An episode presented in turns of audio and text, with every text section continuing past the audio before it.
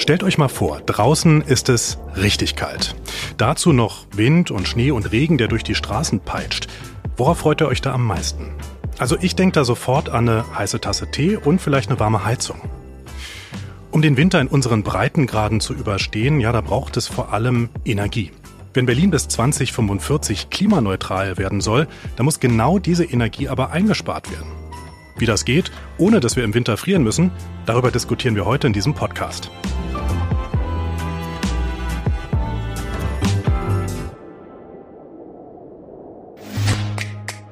So wohnt Berlin. Ein Podcast über Stadtentwicklung, Leben und Wohnen in der Hauptstadt. Produziert im Auftrag der Gewobag.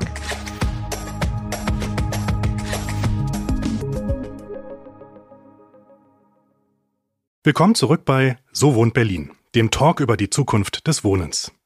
Wir sprechen heute über ein Thema, das alle MieterInnen etwas angeht, nämlich die Energie- und Wärmewende. Welche Technologien können etwas bewegen?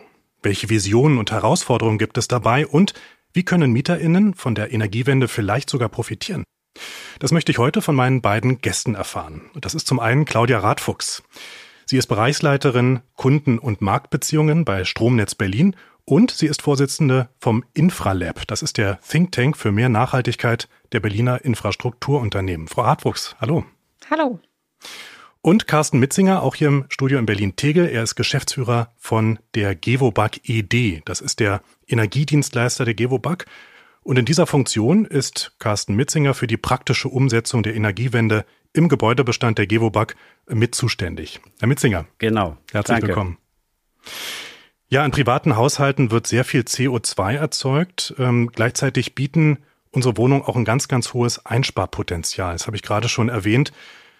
Frau Radfuchs, wie sparen Sie denn bei sich persönlich Energie und Wärme vor allem ein? Also die Wohnsituation erstmal macht es ein bisschen schwieriger. Wir wohnen nicht nur in einem denkmalgeschützten Haus, sondern in einem Haus äh, Weltkulturerbe in der Bruno-Taut-Siedlung äh, in Berlin-Grünau, äh, was dazu führt, dass es nicht den absoluten Wärmedämmstandards entspricht. Ja, das ist also ist ein wunderschönes Haus, aber es darf halt nicht weiter angefasst werden. Ich kann quasi durch meine Hauseingangstür fast nach draußen schauen, da sehe ich einen breiten Spalt und äh, kann das nicht so einfach ändern. Ähm, zudem haben wir noch in Summe, wir sind eine Patchwork-Familie, Familie mit vier Kindern. Das heißt, da ist immer viel Bewegung und ich trieze meine Familie tagtäglich, immer die Türen zuzulassen und habe beispielsweise für diese Hauseingangstür dann so einen großen Wärmeschutzvorhang gekauft, den ich dahinter aufgehangen habe und der immer auf und zugezogen wird. Also nur zum Reinkommen ganz kurz. Ähm, das sind so die Tipps. Ich meine, man kennt die in Summe auch, ne? Kürzer und etwas kälter duschen und vielleicht ein Pullover anziehen. Aber bei uns ist es tatsächlich aufgrund, dass, dass es drei Etagen sind und dann die Wärme immer nach oben zieht und dann ein großer Flur herrscht, dann wirklich viel Tür zu machen und sich auf, in kleinen Räumen, die dann nur für die Zeit, die man drin ist, beheizt werden, aufhalten. Das ist so mein wesentlicher. Ja, es ist ja auch die Realität. Ne? Ich meine, ich wohne auch in einem Altbau, viele Berlinerinnen und Berliner auch. Es ist nur, man heizt immer so ein Stück weit nach draußen, ne? zumindest in so alten Gebäuden. Aber gut, Wärmevorhang, schon mal eine Idee, könnte ich vielleicht für mich auch mitnehmen, wenn ich so mhm. an meine Tür denke. Herr Mitzinger, was machen Sie so, um Wärme zu sparen, um Energie zu sparen? Ja, ich glaube, ich habe da den äh, komfortablen Zustand. Wir sind 21 in Neubau gezogen, äh, natürlich dann mit entsprechenden Standards, aber auch den mussten wir ein bisschen nachrüsten. Also wir haben Fußbodenheizung und haben äh, statt der sogenannten analogen äh, Thermostate da wirklich digitale eingesetzt, was einen Riesensprung gemacht hat. Und dann haben wir noch den glücklichen Umstand, meine Frau und ich, wir sind nicht so kälteempfindlich. Das heißt, wir brauchen keine 23 Grad und haben auch einige Räume einfach, die wir nicht so oft benutzen, sage ich mal, dann eben abgestellt.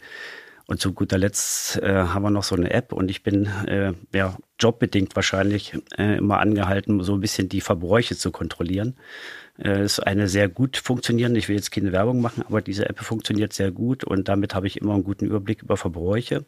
Das klingt schon so ein bisschen nach Smart Home, oder? Das klingt ein bisschen nach Smart Home und wenn die Statistik nicht lügt, sind wir gerade auch im Wasser und im, im Wärmeverbrauch weit unter dem Durchschnitt äh, in der Bundesebene. Das heißt, die beide sind schon aktiv, was die, das Wärmesparen angeht, mit so kleinen Tricks. Ähm, jetzt geistert ja vieles auch durch die Presse, auch in vergangenen Jahren. Ich denke da so was an den wassersparenden Brausekopf und sowas. Das kam ja gerade bei der Energiekrise auch in den letzten Jahren ähm, verbreitet, überall zu lesen. Wie kann ich denn aber als Verbraucher und Verbraucherinnen unterscheiden, was bringt wirklich etwas und was ist eher so Makulatur? Na, eigentlich ist es immer wie auch bei uns in der Großbranche Monitoring. Also ich muss erstmal wissen, was ich verbrauche, um eine gewisse Basis zu haben, um dann, äh, sage ich mal, zu reflektieren, bringen denn irgendwelche Maßnahmen was? Das meinte ich eben mit dieser App. Wir haben es so gemacht und haben gesagt, bringen denn unsere Maßnahmen überhaupt was, wenn ich einen Raum rausnehme? Oder ist es günstiger, auf einer niedrigen Temperatur durchlaufen zu lassen? Das sind ja dann immer so äh, die speziellen Themen, die sicherlich im Altbau anders da sind als im Neubau. Und das muss jeder für sich so ein bisschen bespielen und entscheiden. Wir kommen da später nochmal drauf zurück auf das Thema. Schauen wir aber erstmal zum Einstieg in das ganze Thema Wärmewende, was denn eigentlich private Haushalte zur Energiewende überhaupt beitragen können. Wir haben da mal einen kurzen Überblick vorbereitet.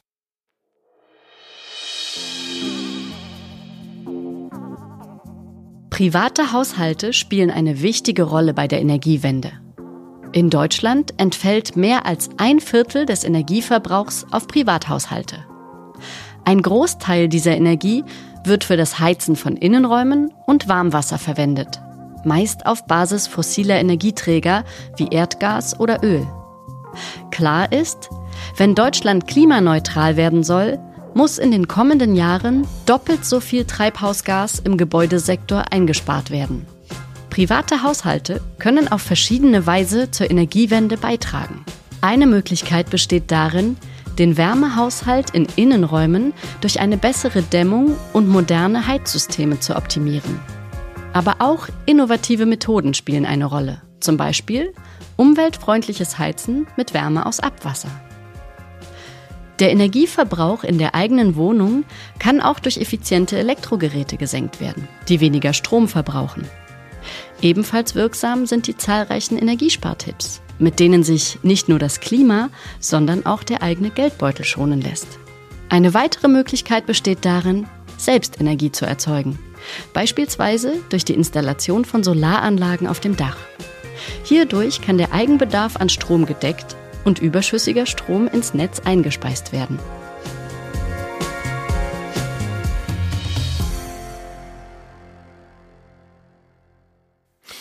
Ja, Heizen ist also ein ganz schön wichtiger Faktor, wenn es ums Energiesparen und um die Energiewende geht.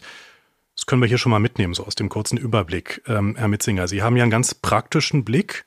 Welche Aufgabe kommt dem Gebäudesektor bei der Energiewende zu? Was würden Sie sagen? Ja, das ist schon eine enorme Aufgabe und eine enorme Herausforderung, will ich mal sagen, die auf uns zukommt. Ähm, wenn ich jetzt auf die Gebobak gucke, wir haben einen sehr heterogenen Gebäudebestand. Also ich habe nicht die Standardplatte 70er Bau, Baujahr, äh, wo ich ein bisschen hochskalieren kann. Äh, das ist sehr heterogen und wir haben gerade mit den Bestandsbauten äh, eine große Herausforderung, äh, uns auf diese neuen Anforderungen einzustellen, sprich äh, Installation von Wärmepumpen, was alternativlos ist. Äh, da geht es ja nachher bloß noch um die Quellen der Wärmepumpe. Also die Technologie Wärmepumpe ist, ist klar. Äh, wichtig ist das heißt, ohne die geht's wirklich gar nicht mehr in Zukunft? Na, es, äh, es wird, es, also ich bin immer so ein Fan von einer Kombination. Man darf sich nie auf eine Technologie konzentrieren, man muss den Mix von Technologien äh, sinnvoll verwenden und das wird äh, projekt- und objektweise unterschiedlich sein. Die Wärmepumpen, die werden ja auf jeden Fall kommen, wie ich das verstanden habe, einfach im Bestand. Sie haben ja auch viele Altbauten bei der Gewobag. Es gibt ja noch andere Möglichkeiten. Energetische Sanierung zum Beispiel, auch die hilft ja einiges. Und Sie sind da dran. Welche Technologie, auch wenn Sie sagen, man soll sich da nicht festlegen, welche Technologie bringt langfristig dann doch am meisten? Äh, da würde ich mich wieder nicht festlegen. Also die äh, bei der Gebäudebetrachtung müssen wir eigentlich drei Säulen betrachten.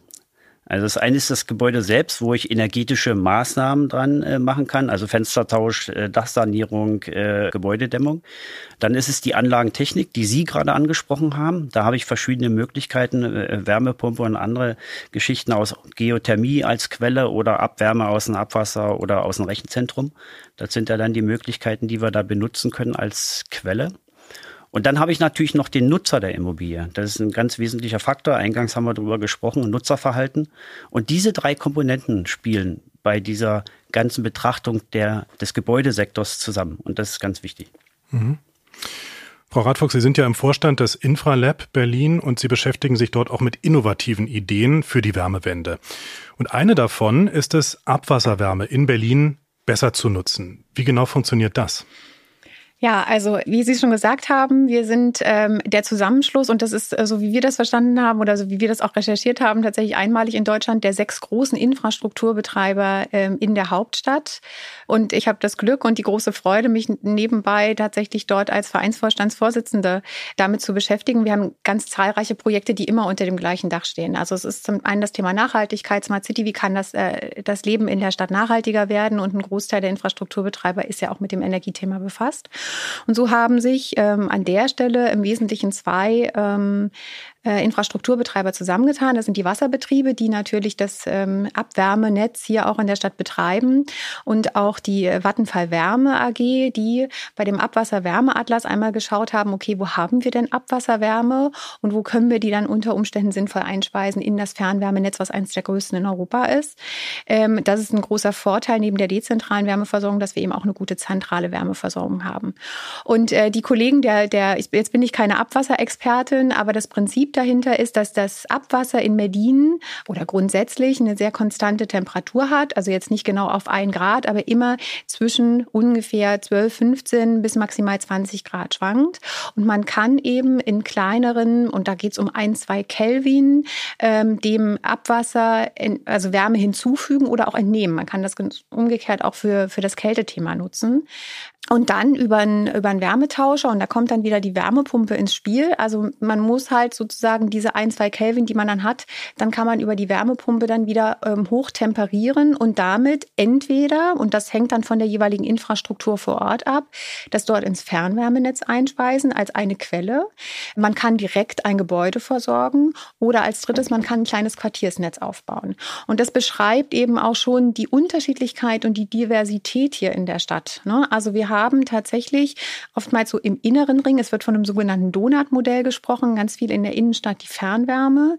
Ganz außen werden sich aufgrund der Ein- und Zweifamilienhäuser, also der kleineren Wohneinheiten, dann oftmals die dezentralen Wärmelösungen, Wärmepumpen, wenn es dann jetzt darum geht, stromgeführtes zu machen, durchsetzen. Und dann haben sie noch so einen, so einen mittleren Ring, sage ich jetzt mal, in diesem Donut-Modell. Da gibt es dann die sogenannten Nahwärmekonzepte. Und da ist das, was Carsten Mitzinger schon gesagt hat. Da gibt es unterschiedliche Technologien, ob das jetzt Geothermie ist, ist oder vielleicht dann eben doch ein Blockheizkraftwerk, was dann irgendwie mal mit Wasserstoff betrieben ist oder mit Biogas oder eben dann auch eine größere Wärmepumpeanlage.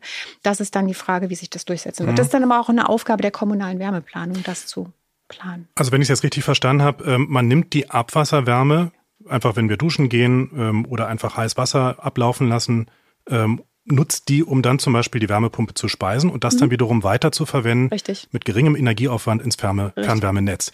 Jetzt sprechen Sie aber gerade einen wichtigen Punkt an. Mhm. Ich kann mir vorstellen, dass in der Innenstadt viel mehr Abwasserwärme zusammenkommt als in der Peripherie in den Außenbezirken. Wie geht man damit um? Na, das ist, ähm, das ist ganz unterschiedlich. Also der Abwasserwärmeatlas ist tatsächlich, hängt von der jetzigen äh, Infrastruktur ab. Das kann man sich anschauen. Es gibt so ein, es ist wie so eine Heatmap, ja. Ähm, gibt es da unten auch im Südosten da ein Stück weit äh, mehr. Das liegt halt, das kommt halt darauf an, wie die, die Abwasser, äh, das Rohrleitungssystem sich aufgebaut hat. Ähm, und wenn das nicht vorhanden ist, dann muss man tatsächlich auf alternative Technologien zugreifen. Und vor allem, was noch, ähm, was noch wichtig ist, ist, dass man das jetzt nicht einfach so nachrüsten kann und sagen, sagen kann, okay, da ist ja jetzt die Abwärme, dann nutze ich die überall an den Stellen, sondern es hängt ganz, ganz stark dann auch an den jeweiligen Sanierungsplänen.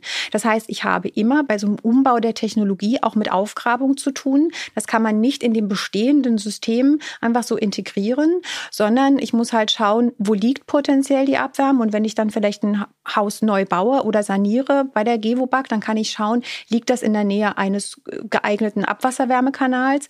Ist die äh, BWB gerade daran, das, äh, das zu sanieren? Und dann kann ich das nutzen und kann, das, ähm, kann dieses Projekt starten. Haben Sie denn oder auch Herr Mitzinger, Sie bei der Gewobag mal Berechnung angestellt, was das Thema Abwasserwärmenutzung wirklich auch bringen könnte für Berlin, also für die Wärmewende? Ist das ein großer Stein, den man da umwirft oder ein ganz kleiner? Also äh, ich habe keine Zahlen dazu. Da müsste man sich wirklich nochmal intensiv mit, der, mit den Wasserbetrieben auseinandersetzen. Aus der Heatmap heraus kann man eben sehen, wie viel Leistung ungefähr in welchen Be Gebieten anhand dieser Farbgebung dann vorhanden sind. Ähm es ist, also es wird auf jeden Fall nur ein Baustein sein. Es ist auch kein Thema, was gänzlich neu ist, das muss man dazu sagen. Ne? Also es gibt Pilotprojekte oder es gibt Projekte, das ist dann nicht nur ein Pilot, sondern es gibt Projekte, die Schwimmhalle am Sachsendamm beispielsweise, die fährt dieses Prinzip schon seit mehreren Jahren. Und es ist jetzt über die ganze Krise und über die Suche nach Alternativen jetzt tatsächlich ähnlich wie das gerade schon beschrieben ist, über das KWK-Thema, da gibt's halt immer so Zyklen, ist das jetzt gerade wieder am Kommen. Und jetzt schaut man sich eben nochmal an, wie kann man weniger die Technologie selber erproben, weil die ist erprobt, die gibt's schon seit vielen Jahren, sondern wie kann man das jetzt sinnvoll in einen Sanierungsplan, in einen Entwicklungsplan zwischen den einzelnen Themen wie der Wohnungswirtschaft und der Infrastruktur, dem Infrastrukturbetrieb und hier an der Stelle der Wasserversorgung so aufbauen, dass es sich sukzessive als ein relevanter Bestandteil in der zukunftsfähigen Wärmeversorgung in Berlin aufbauen lassen kann. Mhm. Das heißt, es ist ein Baustein, aber eben auch nicht viel mehr, aber ein wichtiger, womöglich. Das Richtig. müsste man eben noch rausfinden. Äh, Herr Mitzinger, sehen Sie es denn ähnlich, ein Baustein, aber welchen Einfluss könnte der haben? Also ich sehe es als, als äh, Baustein an, äh, genauso was ich vorhin erwähnte, äh, sage ich mal, ich sehe alle Bausteine, die Abwärmequellen nach sich ziehen. Das ist äh, Rechenzentrum, das ist vielleicht ein Biomassekraftwerk oder sowas.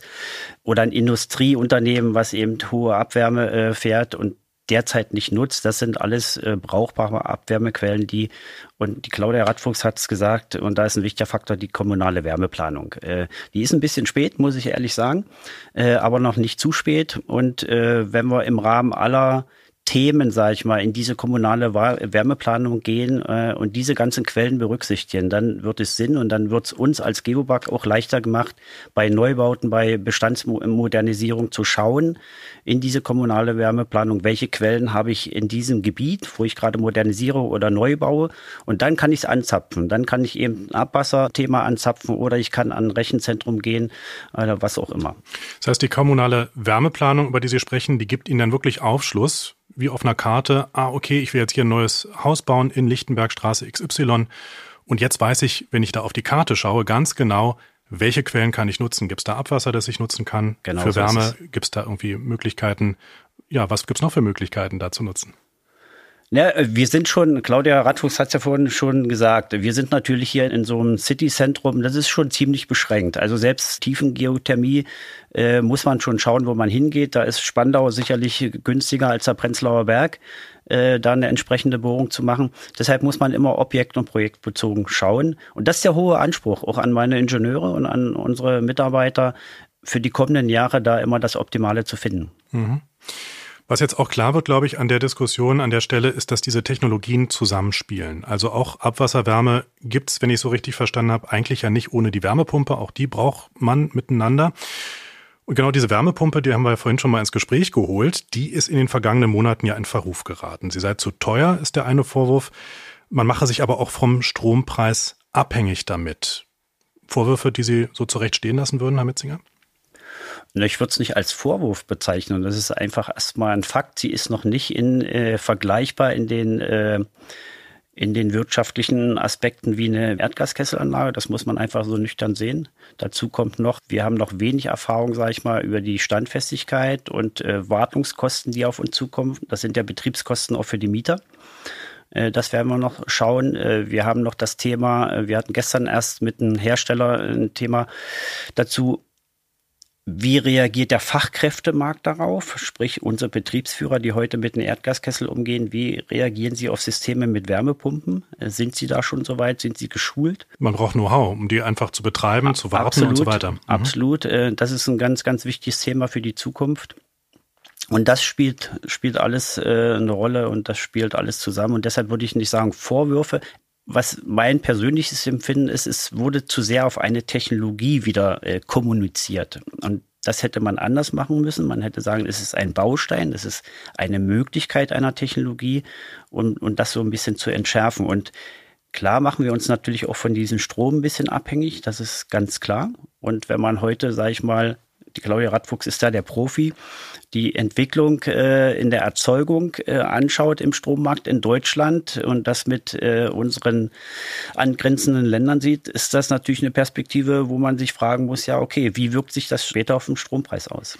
Auf den Strompreis und auch auf die Leistungsfähigkeit, Frau Radfuchs. Ähm, also einerseits braucht es ja eben Strom für mehr Wärmepumpen, andererseits gibt es die Digitalisierung, die weiter anwächst und auch immer mehr Strom bedarf.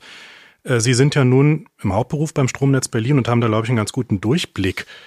Schafft das eigentlich das Stromnetz auf lange Sicht, diese ganze Leistung zu liefern?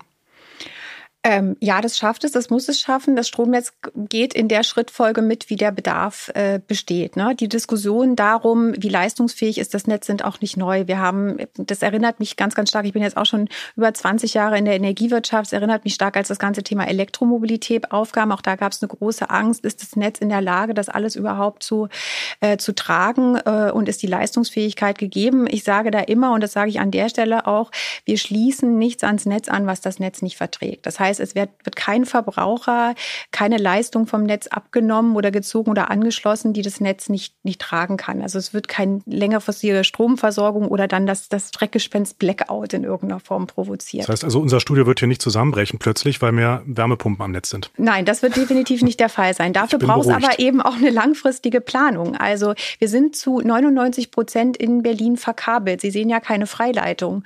Und ähm, die Herausforderung, die wir haben mit all den Komponenten, die wir hier schon gehört haben, dezentrale Einspeisung, Data Center. Ein Data Center verbraucht so viel wie ein anderer, wie ein ganzer Stadtteil. Also 30.000 ja, bis 50.000 Haushalte. Das ist die Anschlussleistung eines Data Centers und davon sollen ein paar in Berlin kommen. Dann haben Sie das Thema Elektromobilität und noch die Wärmepumpen. Das heißt, die Herausforderung ist, das Netz ist in den letzten und wir blicken auf ungefähr 140 Jahre Stromversorgung hier in der Stadt zurück. So mit dem Netz, was wir aufgebaut haben, ist auf zwei Gigawatt Leistungsfähigkeit angewachsen wachsen. Und wir planen und wir brauchen nach unseren Prognosen, wir haben beispielsweise auch eine Wärmepumpenpotenzialstudie als Stromnetz Berlin ähm, in Auftrag gegeben und erstellen lassen. Was kommt denn da auf uns zu im Rahmen der dezentralen Wärmeversorgung? Wir brauchen in den nächsten zehn Jahren das Doppelte. Und dann können Sie sich das vorstellen, da spricht man ja in der Wirtschaft immer so schön von Hockeystick. Ne? Es fängt so leicht an und dann geht so ja blitzartig nach oben innerhalb einer kurzen Zeit. Das haben wir bei PV auch schon gesehen. Der Ausbau von PV ist enorm bei Photovoltaik. Mhm. Genau. Und das ganze Thema wird jetzt eben durch diese, diese Kumulation dieser Bedarfe in den nächsten Jahren so äh, dazu führen, dass wir eine Verdopplung der Leistungsfähigkeit brauchen. Das kann so ein Netz. Dafür brauchen wir aber, und das ist keine Technologiefrage, das ist alles total machbar. Wir brauchen ineinandergreifende Prozesse. Wir brauchen eine vorausschauende Planung, wie gesagt, zu 99 Prozent verkabelt.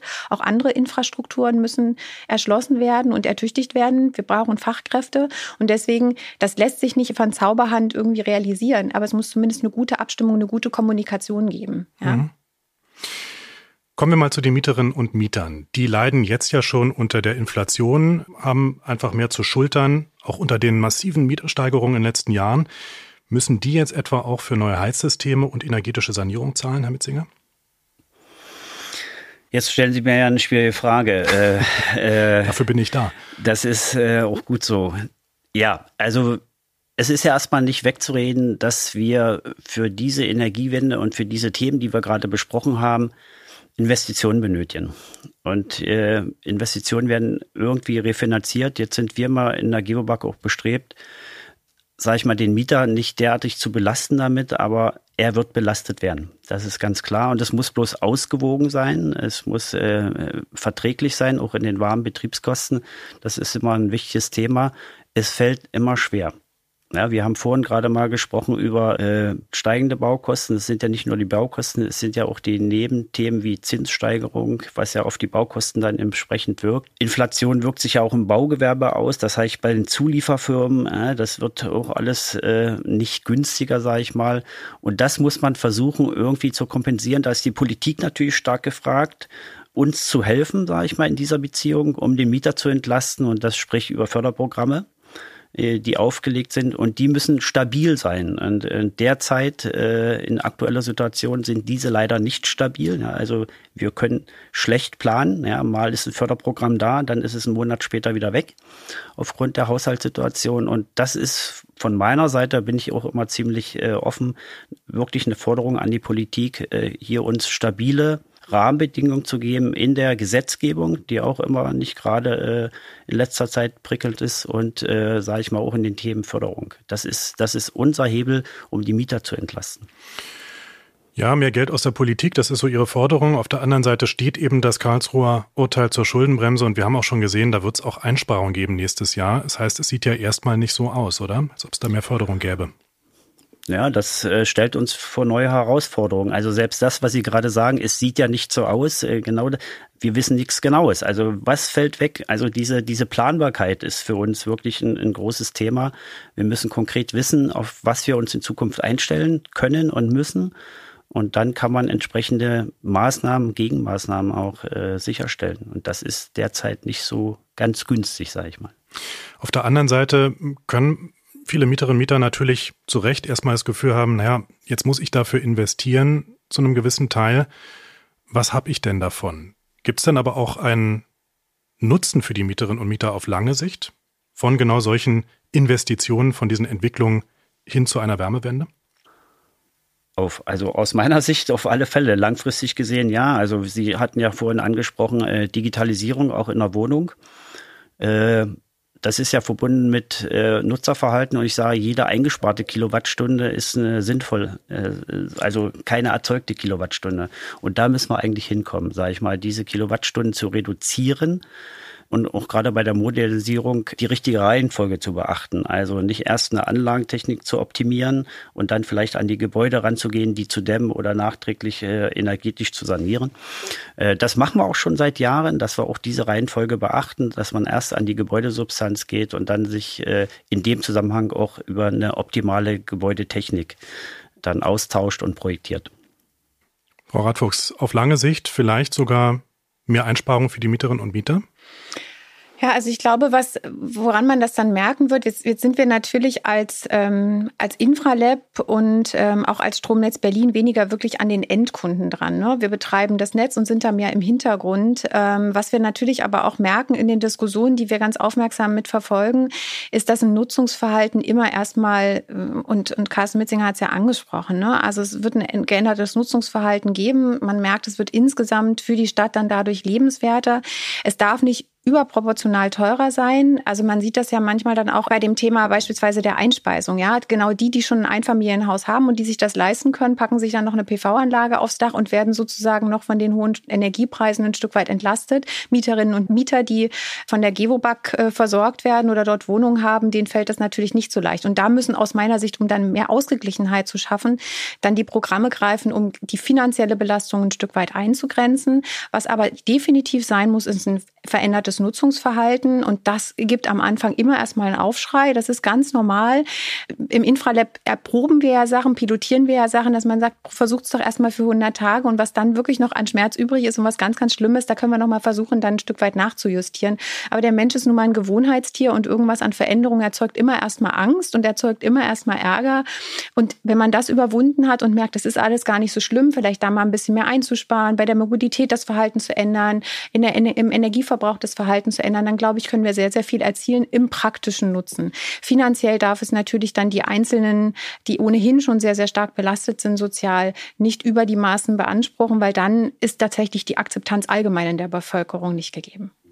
Heißt aber, wenn man oft bei der Heizung mal eine halbe Stufe runterdreht, dann kann das auch schon was bringen und letztendlich kommt man vielleicht sogar auf plus minus null raus am Ende.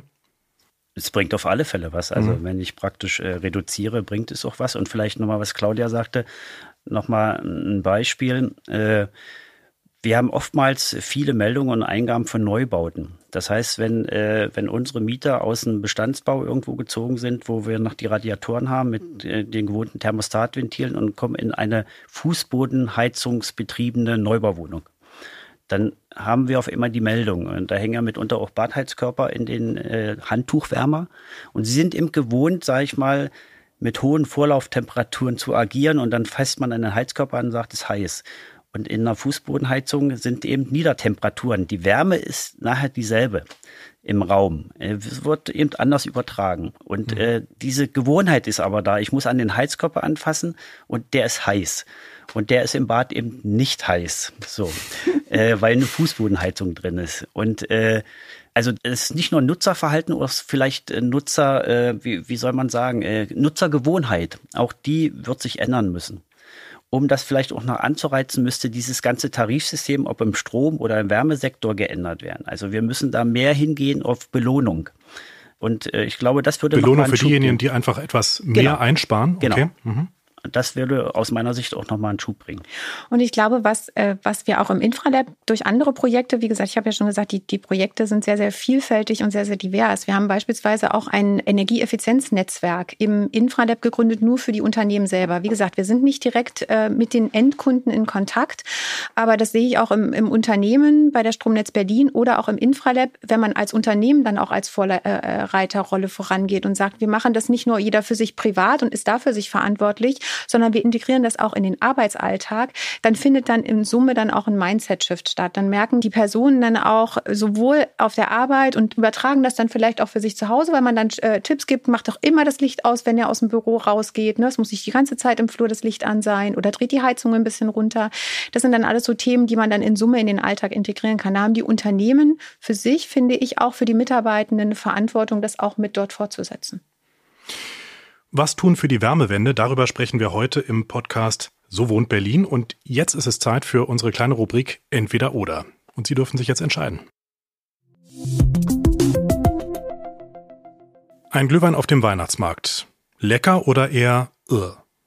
Frau Radfuchs bin gerade tatsächlich so, dass ich keinen Alkohol trinke. Also insofern, ich weiß, dass Glühwein gar nicht so schlecht schmeckt, aber ich ähm, kann momentan in dem letzten halben Jahr die Tage zählen, in denen ich Alkohol getrunken habe. Deswegen habe ich gerade überhaupt kein Verlangen nach Glühwein. Also für Sie ein Kinderpunsch, okay, Herr Mitzinger?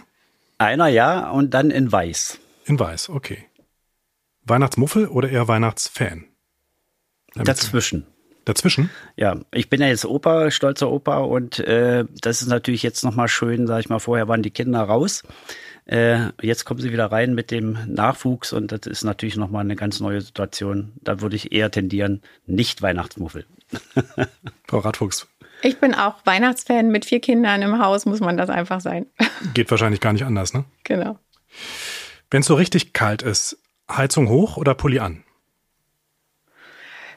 Pulli an. Ich äh, bin jemand, ich liebe das Zwiebelprinzip äh, äh, und dann noch eine Decke drüber auf der Couch. Ähm, ich bin auch ähm, nicht so wahnsinnig kälteempfindlich und ich mag es dann lieber wirklich ähm, eng eingepackt zu sein in, in kuscheligen Sachen. Ja. Dito, also eher Pulli an und äh, auch nicht so kälteempfindlich und meine Damen auf der Arbeit, äh, die verdrehen dann immer die Augen, wenn es dann im Büro doch ein bisschen kälter ist. die müssen leiden. Im Winter in den Süden ans Meer oder auf den Berg zum Skifahren? Äh, auf den Berg, aber nicht zum Skifahren, weil ich ein passionierter äh, Wanderer bin auch, äh, das sehr gerne mache und mich dann gerne am Meer erhole. Also beides. Beides, das ist auch nicht schlecht. Wir sind sehr ähnlich, Carsten. Ich bin auch beides. Ich komme gerade von der Woche Seychellen und ich fahre in äh, zwei Wochen über den, über den Jahreswechsel zum Skifahren nach Österreich. Also Jetzt werde ich neidisch. Klingt toll. Dankeschön. Kommen wir zum Schluss nochmal zurück zur Energiewende. Also effizientes Heizen und energetische Sanierung, da haben wir jetzt drüber gesprochen, ist aber nicht das Einzige, was Haushalte zur Energiewende beitragen können. Es gibt auch sowas wie Warmwasser, Beleuchtung, Kühlung im heißen Sommer zum Beispiel. Das alles verbraucht Strom. Ähm, Frau Radfuchs, Sie diskutieren da ja innovative Ideen im Infralab. Was zum Beispiel? Also ich hatte ja schon angesprochen, dass wir ähm, als Unternehmen uns bei dem Thema Energieeffizienz zusammengetan haben. Ähm, das Abwasser-Wärme-Atlas-Thema hatten wir schon angesprochen, aber wir haben auch ähm, bezogen auf die Synergien zwischen den Unternehmen ähm, das ähm, ein, ein Projekt, das nennt sich Smart E-Fleets, was wir jetzt einmal in der ersten Phase abgeschlossen haben und weiter in einem Folgeprojekt aufsetzen werden. Da geht es darum, dass der Infrastrukturbetreiber die Fuhrpark Fahrzeuge miteinander teilen, so dass man aus 1 und 1 nicht 2 macht, sondern 1,8. Auch das hat einen Effizient- und einen Einspareffekt. Also nicht nur, dass man die Fahrzeuge teilt, sondern auch, jedes Unternehmen hat auf den Betriebshöfen auch Ladeinfrastruktur, Schnellladeinfrastruktur. Man muss ja dann schnell in der Stadt auch unterwegs sein und dass man sagt, man hat jetzt nicht aus, äh, jeder hat nicht selber nur seine Ladesäulen, sondern man hat in Summe, ja, stellt zwei auf und nutze zwölf beispielsweise, von, wenn jeder zwei aufstellt, dann hat man zwölf Ladesäulen in der Stadt zur Verfügung. Das ist auch ein Projekt, mit dem wir uns beschäftigen. Und was wir an, einen starken Fokus, den wir haben äh, in dem Infralab, ist die nächste Generation. Wir haben allein zwei Projekte mit der smarten Schule und auch mit dem Klimamacher, wo wir uns darum kümmern, dass wir die nächste Generation, also im Sinne von Klimabildung, ähm, äh, aufklären wollen. Wie kann man Strom sparen? Wie kann man auch Abfall sparen? Ne? Also auch die BSR ist ja bei uns im Infralab mit dabei. Wie kann man Wasser sparen? Das ist das Projekt Klimamacher, in dem dann Lehrkräfte mit Material darauf zurückgreifen können und ganze Projektwochen damit gestalten können, die nächste Generation klimafreundlicher zu machen. Mhm. Das heißt, sparen, das höre ich so raus, das ist auf jeden Fall ein großes Thema bei Ihnen, auch im Infralab. Äh, Herr Mitzinger, nun gibt es ja auch eben viele Möglichkeiten, im Haushalt zu sparen. Also effizientere Elektrogeräte, Ökostrom, der Duschsparkopf. Ähm, kann da so ganz kleine Dinge auch Großes bewirken in der Summe? Na, in der Summe auf alle Fälle. Wir hatten es ja vorhin schon gesagt, jede eingesparte Kilowattstunde oder jeder eingesparte Kubikmeter äh, warmem Wasser, auch Kaltwasser, bringt natürlich einen Effekt, ganz klar. Also wir machen es so von der Gewobag, dass wir, auch wenn es vielleicht dann so belächelt wurde, aber immer wieder unsere sogenannten Energiespartipps aktualisieren, die an die Mieter bringen, äh, digital so dass sie sich da informieren können über aktuelle äh, Energiegeräte, was kann man im Winter gerade in der Heizperiode machen und und und. Und dass wir darüber hinaus natürlich in den Dingen, die wir beeinflussen können in unseren Heizanlagen, äh, sage ich mal, mit, mit unserer Möglichkeit der Digitalisierung da einwirken und schon im Vorfeld diese Anlagen optimieren. Wie schaut es dann aus mit Solaranlagen auf den Dächern? Ist das auch etwas, womit sich die Gewobag beschäftigt, was es vielleicht sogar bald standardmäßig gibt bei Ihnen? Also das machen wir eigentlich schon lange. Und es gibt ja das Berliner Solargesetz. Äh, wir sind ja dann auch äh, als kommunale Wohnungsbaugesellschaft dazu verpflichtet, im Neubau oder in der Dachsanierung unsere Dächer entsprechend zu bestücken. Aber wir haben äh, auch vor dem Solargesetz schon uns aktiv damit auseinandergesetzt, auch mit den Stadtwerken Berlin zusammen und auch mit den Stromnetzen, sodass wir jetzt auch unsere Fahrpläne nochmal intensivieren.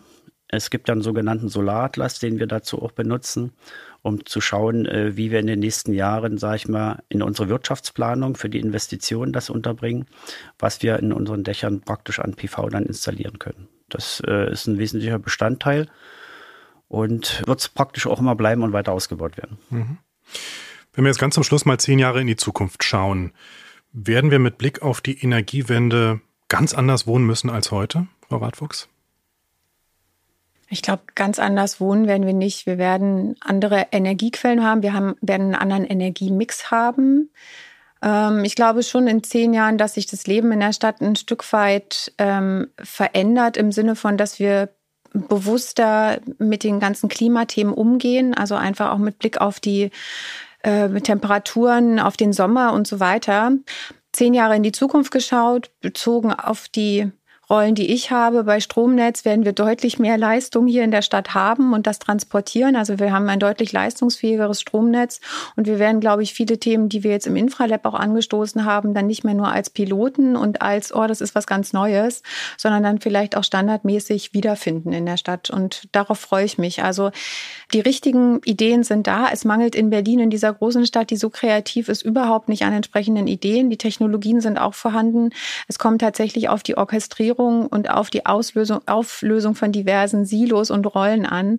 Also wenn wir immer noch, das ist aber, glaube ich, auch in den anderen Podcast-Folgen angesprochen worden, hier die Bezirke haben in der Stadt, die jeder für sich eine eigene Regelung haben. Wir als äh, Netzbetreiber oder als Infralab sind jeweils berlinweit tätig, dann merken wir, wie unterschiedlich die Stadt auch ist, auch wenn es eine Stadt ist. Und das hilft natürlich nicht, diese Entwicklung weiter zu befördern, sondern das muss ein Stück weit aufgehoben werden, sodass wir überall in der Stadt die gleichen Maßnahmen in der gleichen Taktung, in der gleichen Schrittfolge umsetzen können. Das heißt, die Stadt wird sich auf jeden Fall verändern. Da können wir fast sicher sein. Das ja. nehme ich zumindest schon mal mit. Ja. Claudia Radfuchs und Carsten Mitzinger, vielen Dank, dass Sie bei uns waren. Bitte. Dankeschön. Danke. Wie die Energiewende gelingen kann und was die Mieterinnen und die Wohnungswirtschaft tun müssen, darüber haben wir heute in unserem Podcast gesprochen. So wohnt Berlin. Falls euch der Podcast gefallen hat, empfehlt uns weiter. Und folgt uns kostenfrei auf Spotify, Apple Podcasts und vielen weiteren Portalen. Bis ganz bald, ich bin Philipp Eins.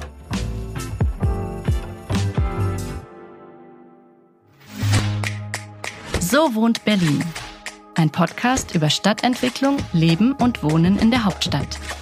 Weitere Beiträge zu diesen Themen gibt es im Online-Magazin der Gewobag auf sowohntberlin.de.